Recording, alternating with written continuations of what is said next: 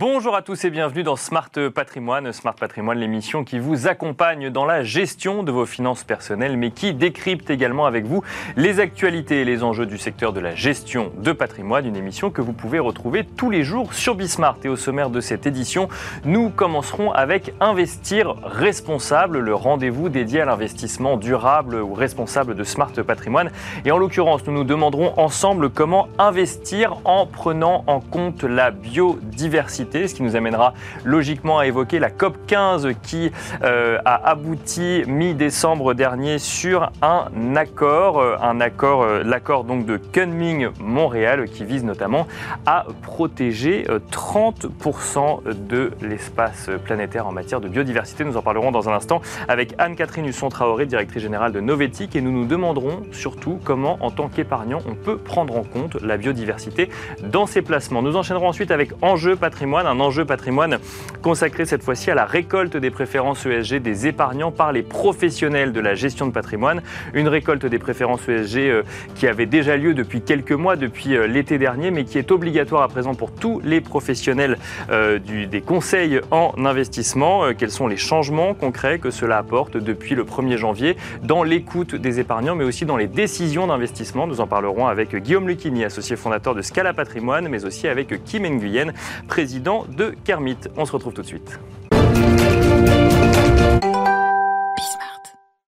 Et nous commençons tout de suite avec Investir responsable, le rendez-vous dédié à l'investissement durable ou responsable ou encore à impact de Smart Patrimoine. Et nous avons le plaisir d'être en plateau avec Anne-Catherine Husson-Traoré, directrice générale de Novetic. Bonjour Anne-Catherine Husson-Traoré. Bonjour Nicolas. Bienvenue sur le plateau de Smart Patrimoine. On va essayer de comprendre ensemble comment investir en prenant en compte la biodiversité. On ne parle pas de climat aujourd'hui, mais bien de biodiversité, même si évidemment les, les, les deux sont liés. Et pourquoi parle-t-on de biodiversité début 2023 C'est parce que l'année 2022 s'est terminée sur la la COP 15 qui a eu lieu euh, à Montréal, qui aurait dû avoir lieu en Chine, mais qui a eu lieu à Montréal, où 190 euh, États euh, ont trouvé un accord visant à protéger, ou en tout cas un peu plus protéger la biodiversité euh, sur, sur la planète. On a notamment évoqué la création d'aires protégées sur 30% de l'espace planétaire et c'est un, un, accord finalement qui rejoint celui de l'accord de Paris sur le climat. C'est un peu l'idée. Oui, c'est là où il y a un rapport avec l'investissement. C'est-à-dire qu'en fait, un peu à la surprise générale, hein, finalement, on m'a sorti de cette COP, donc un processus onusien qui rassemble tous les pays, l'idée que sur 23 thèmes, il fallait absolument euh, faire des transformations. On a un cap puisque en plus euh, on doit tenir ses objectifs d'ici 2030. Bien sûr. Alors, bien évidemment, probablement comme l'accord de Paris, ils ne seront pas forcément tenus, mais par contre, ils posent un cadre. Et à partir du moment où on a un cadre, des objectifs, des problèmes identifiés comme nuisant très clairement à la biodiversité, là, on peut commencer à travailler, d'une part, à regarder comment les entreprises euh, traitent cette question, puisqu'elles ont par nature, surtout si elles sont industrielles, agroalimentaires, des impacts et une dépendance, puisqu'il y a deux dimensions en fait d'un point de vue financier, c'est évaluer l'impact de l'entreprise sur la biodiversité, mais évaluer aussi sa dépendance à la biodiversité. Donc le niveau de risque auquel elle fait face, euh, si jamais il y avait une évolution. Euh, J'allais dire souvent le plus simple à comprendre, c'est l'industrie agroalimentaire, c'est-à-dire que si effectivement il n'y a plus d'eau, il n'y a plus de fruits, il n'y a plus de légumes, par définition, ou il n'y a plus de, de, de veaux, de vaches couvées et autres. Bien sûr, oui. Ben là, par définition, euh, l'industrie agroalimentaire, elle, va, totalement devoir se transformer, s'adapter, et un certain nombre d'acteurs vont disparaître. C'est beaucoup moins évident pour d'autres métiers, mais par exemple qui sont très dépendants de l'eau. Pour faire des verres de lunettes, pour, euh, pour les microprocesseurs, il faut énormément d'eau et de l'eau pure. Et donc, si on a les deux crises en même temps, que sont celles du climat et celle de la biodiversité qui s'aggravent l'une l'autre, bah, forcément, si vous avez besoin euh, d'eau pure pour fabriquer des microprocesseurs et que vous ne l'avez plus, et eh ben, comment vous fabriquez vos microprocesseurs? Donc en fait, c'est très concret, les sujets de biodiversité. Mais alors là, pour le coup, on a euh, un accord euh, politique, un accord entre 190 États qui qui fixe des objectifs, mais qui ne trace pas non plus une feuille de route précise pour les entreprises et pour les financiers. Alors, c'est vrai, et d'ailleurs, certains lui ont reproché d'être assez euh, comment on dirait, mou du genou, c'est vraiment timide sur la question euh, des, euh, de la finance et des entreprises. C'est un peu global, comme vous l'évoquiez, les 30%. Mais en fait, ce qui est intéressant, c'est qu'il y a quand même 23 objectifs. Et dans ces 23 objectifs, on voit bien que certains concernent à la fois l'économie et la finance. Il y a réduire la pollution, par exemple. Bah, par définition, ça peut impacter. Bien sûr, Et quand même, il y a une formulation qui est Applications et mesures concrètes d'aide de la part du domaine de la finance durable et favoriser la divulgation des entreprises.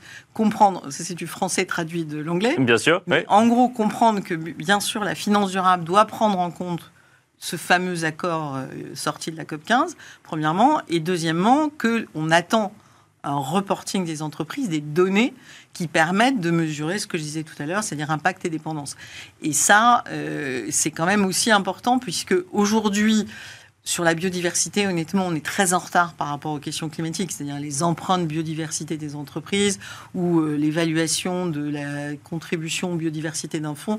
On est vraiment sur une toute petite niche aujourd'hui de l'offre de fonds durables. Surtout, on a une méthode de calcul aujourd'hui pour un fonds ou pour une entreprise euh Très clairement, on est en train. Alors, il y a un certain nombre d'acteurs, dont euh, une filiale de la Caisse dépôt qui s'appelle CDC Biodiversité, qui cherche une sorte de Graal qui serait l'équivalent de la tonne de CO2 pour la biodiversité. Mais vous imaginez bien la complexité euh, de, ce type d'outils. Alors, il y, a, des choses qui sont en train de, de s'élaborer, mais finalement, comme quand on parle de biodiversité, on parle de la nature, on parle de choses très concrètes, on parle de la pollution plastique, on parle de la dépendance à l'eau, on parle de la dépendance à tel et tel écosystème.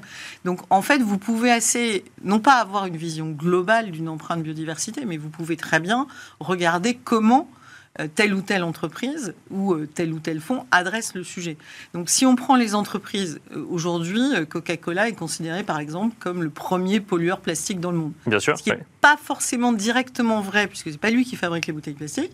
En revanche, comme c'est ces bouteilles avec sa marque qu'on retrouve, aujourd'hui, la question, par exemple, biodiversité pour ce genre d'acteurs de, de l'agro-industrie, c'est vraiment comment il réduit sa pollution plastique, puisque c'est un moyen de réduire son empreinte biodiversité. Donc, la production de plastique pourrait être euh, un, critère parmi d'autres pour euh, regarder l'impact positif ou négatif d'une entreprise sur, euh, sur la biodiversité. Alors bien sûr, d'autant plus qu'en ce moment se négocie particulièrement en 2023 un traité global, international, pour justement réduire la pollution plastique. Autre question, les pesticides. Mhm. Donc, en fait, par cette logique de protection globale de la biodiversité, on remet en cause des sujets qui ont été assez peu traités par le climat, parce que finalement, par le climat, on s'est focalisé sur les énergies fossiles et on n'a pas regardé tout le reste.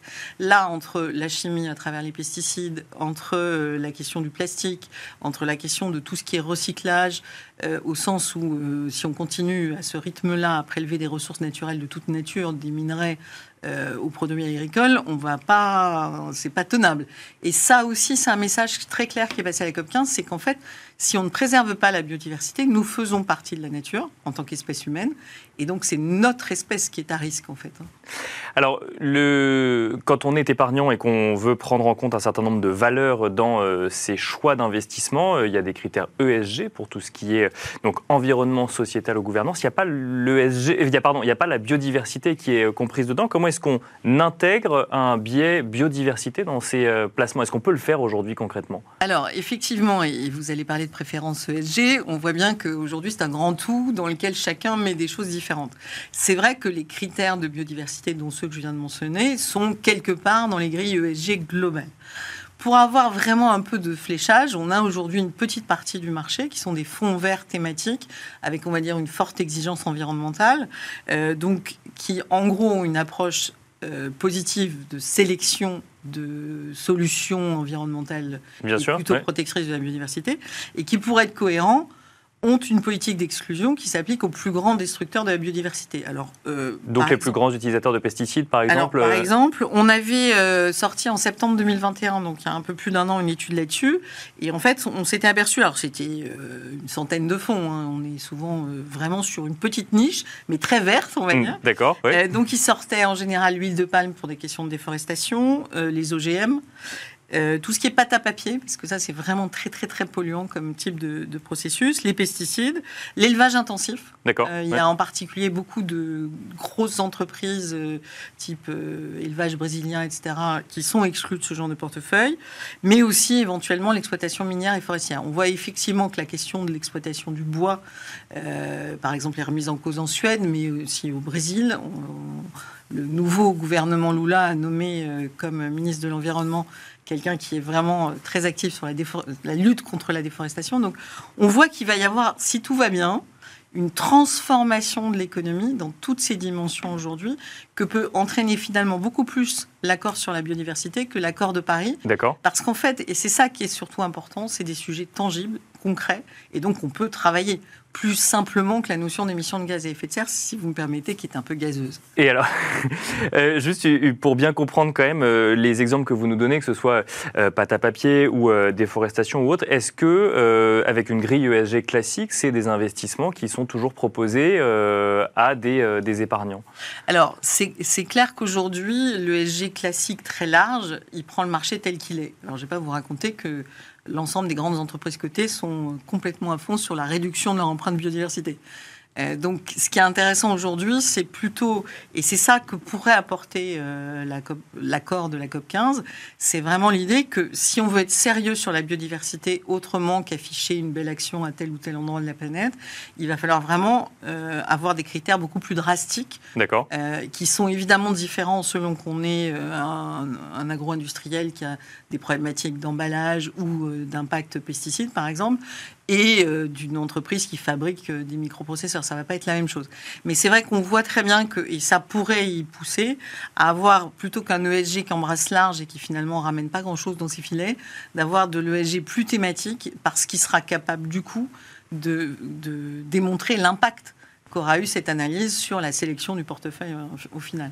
Alors, pour, pour, bien comprendre, pour ceux qui nous écoutent, est-ce que, euh, alors vous, l'avez un petit peu mentionné, euh, le, une entreprise qui pratiquerait, je ne sais pas moi, l'économie circulaire par exemple ou autre, relèverait d'un coup d'un seul, de, enfin, aurait une meilleure note en matière de biodiversité par exemple? Alors oui, tout à fait, puisque ben, un des moyens, c'est alors en plus très clairement dans le cadre européen, un des moyens finalement de proposer un, un système économique qui préserve le plus possible la biodiversité, c'est l'économie circulaire, puisqu'elle est à la fois basée sur le recyclage, sur euh, la limitation autant que faire se peut du prélèvement sur les ressources naturelles.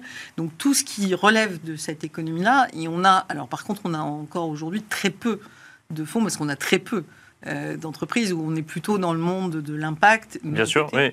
Mais dans les grandes entreprises cotées, ça reste encore marginal.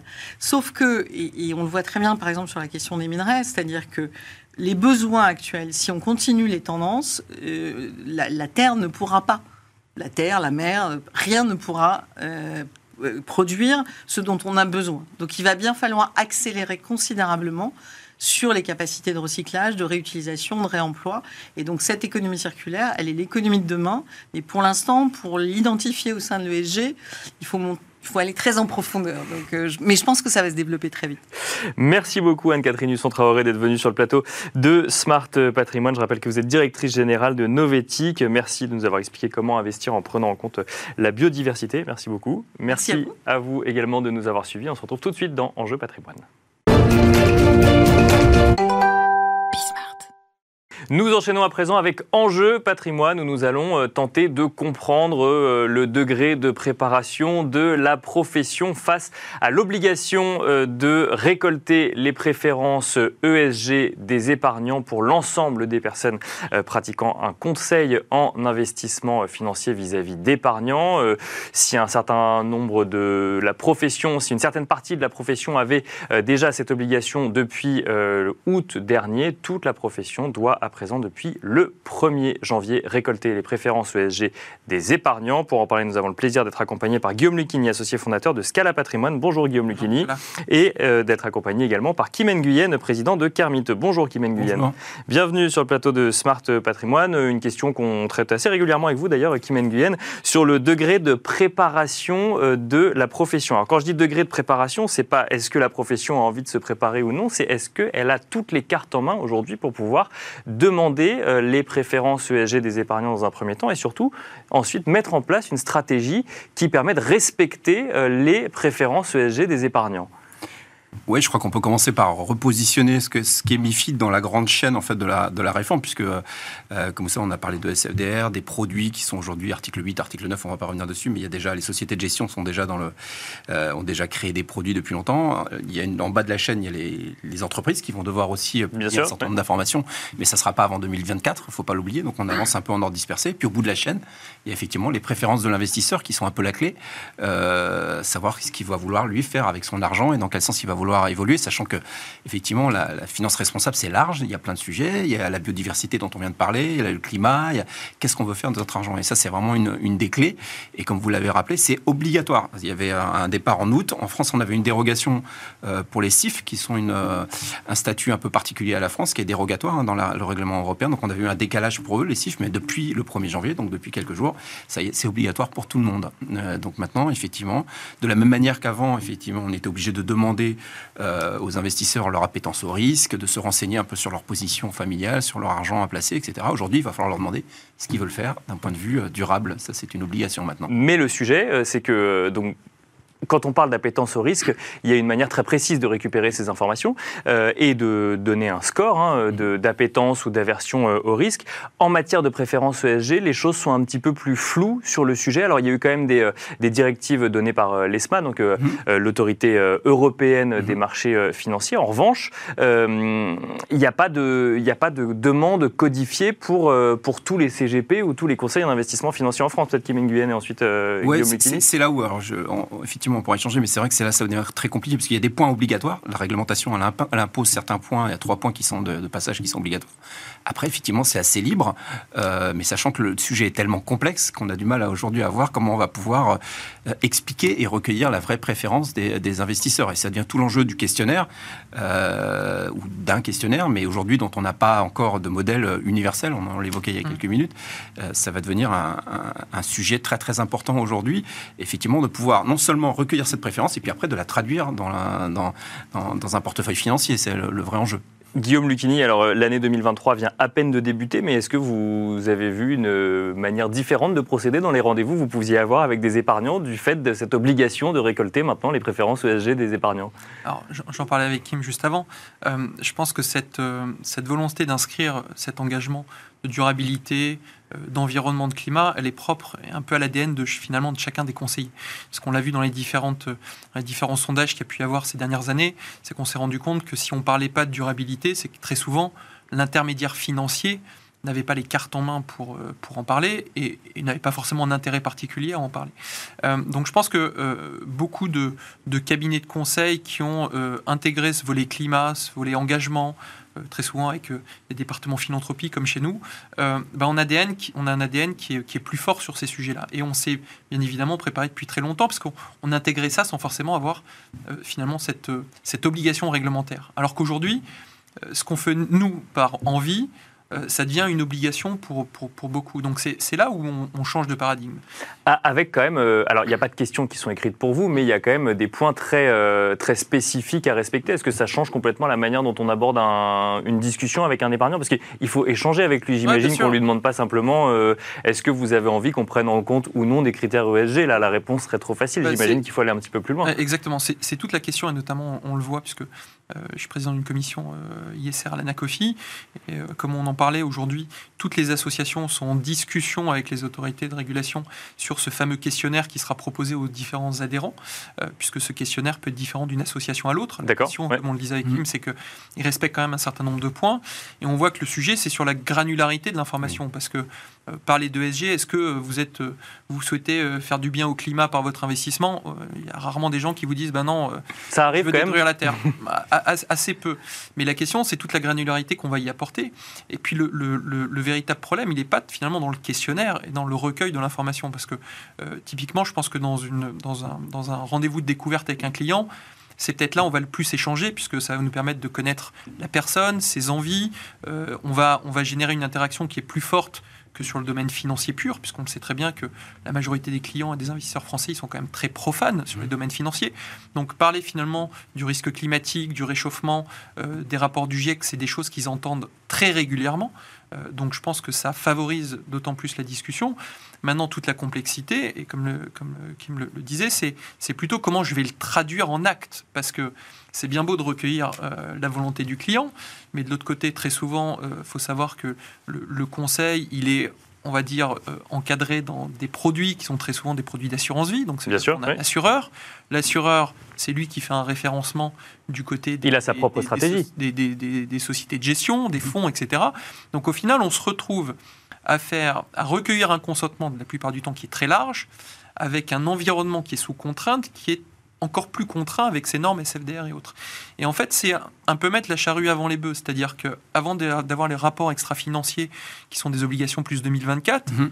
on vient demander aux intermédiaires financiers de contraindre justement cette, cette, cette complémentarité entre euh, recueil d'informations, besoins, euh, objectif et finalement euh, le sous-jacent qui est le produit financier. Sauf que derrière, on n'a pas les outils pour. Euh, on n'a pas les outils pour euh, flécher les investissements bah, selon la volonté des épargnants. Bah, je, pense que ces outils, là encore, chaque cabinet n'est pas équipé de la même façon. C'est que quand vous avez des cabinets qui sont des cabinets de grosse taille, vous avez accès à des outils professionnels qui vous coûtent d'ailleurs une fortune, hein, qui vous permettent effectivement d'ouvrir le capot et, et, et, de pouvoir vraiment avoir des filtres et de savoir exactement ce que j'ai dans le, dans le portefeuille. Euh, quand vous êtes un CGP, que vous avez euh, trois personnes dans votre cabinet, euh, c'est des outils que vous n'avez pas. Donc la question qui va se poser justement, c'est comment ces cabinets vont être en capacité demain de pouvoir faire justement cette, interaction entre besoins clients au-delà du profil de risque qui était le, on va dire le premier échelon et le produit au final qui est lui-même très peu lisible avec en plus euh, une, une, on va dire, euh, une réglementation qui englobe taxonomie, SFDR, euh, label, enfin c'est... Kim Nguyen, si, si j'entends ce que nous dit Guillaume Lucchini, est-ce que le risque, c'est pas justement de se retrouver avec une discussion avec l'épargnant qui serait trop flou volontairement pour pouvoir ensuite avoir quelque chose qui pourrait, qu'on pourrait lui qui rentrerait dans les cases de ce qu'on pourrait lui proposer? Flou, je ne sais pas, parce que je voudrais revenir sur ce que tu disais, Guillaume, tout à fait exact, et qui, est vraiment important pour moi. Je pense que le problème de la taxonomie, pour moi, il, cristallise beaucoup de choses. Pourquoi? Parce qu'on va demander, et ça c'est un des points obligatoires, on va demander à l'épargnant le pourcentage de taxonomie, d'alignement taxonomie qui va dans son portefeuille. Et pour moi, ça veut dire deux choses. Ça veut dire que, un, il faut qu'ils comprennent la question. Est-ce qu'il faut qu'ils sachent ce que c'est que la taxonomie voilà. Que le CGP sache ce que c'est que le CGP. Déjà, il y a deux sujets. Et, donc là, il y a un vrai enjeu de formation, dont on a déjà parlé quand on s'était vu précédemment, mais je pense que c'est vraiment crucial, et laisse-moi la souligner en septembre, hein, le rôle euh, du, du, conseiller est un vrai rôle de, passeur d'information, de transmission, d'explication sur ce sujet-là. Et puis après, la taxonomie, bah, une fois que le, client, admettons qu'il vous dise 20%, il bah, faut avoir les chiffres, et aujourd'hui, on les a pas. Mmh. Et donc c'est là où on avance en ordre dispersé, où les les, pièces du puzzle se mettent, mais euh, pas tous au même, euh, au même rythme. Et donc, on a, c'est, assez compliqué. Et donc, c'est là où on a, normalement, on a quand même des questions très précises, très pointues. Hein. Le pourcentage d'alignement, c'est un chiffre très clair qu'il faut écrire.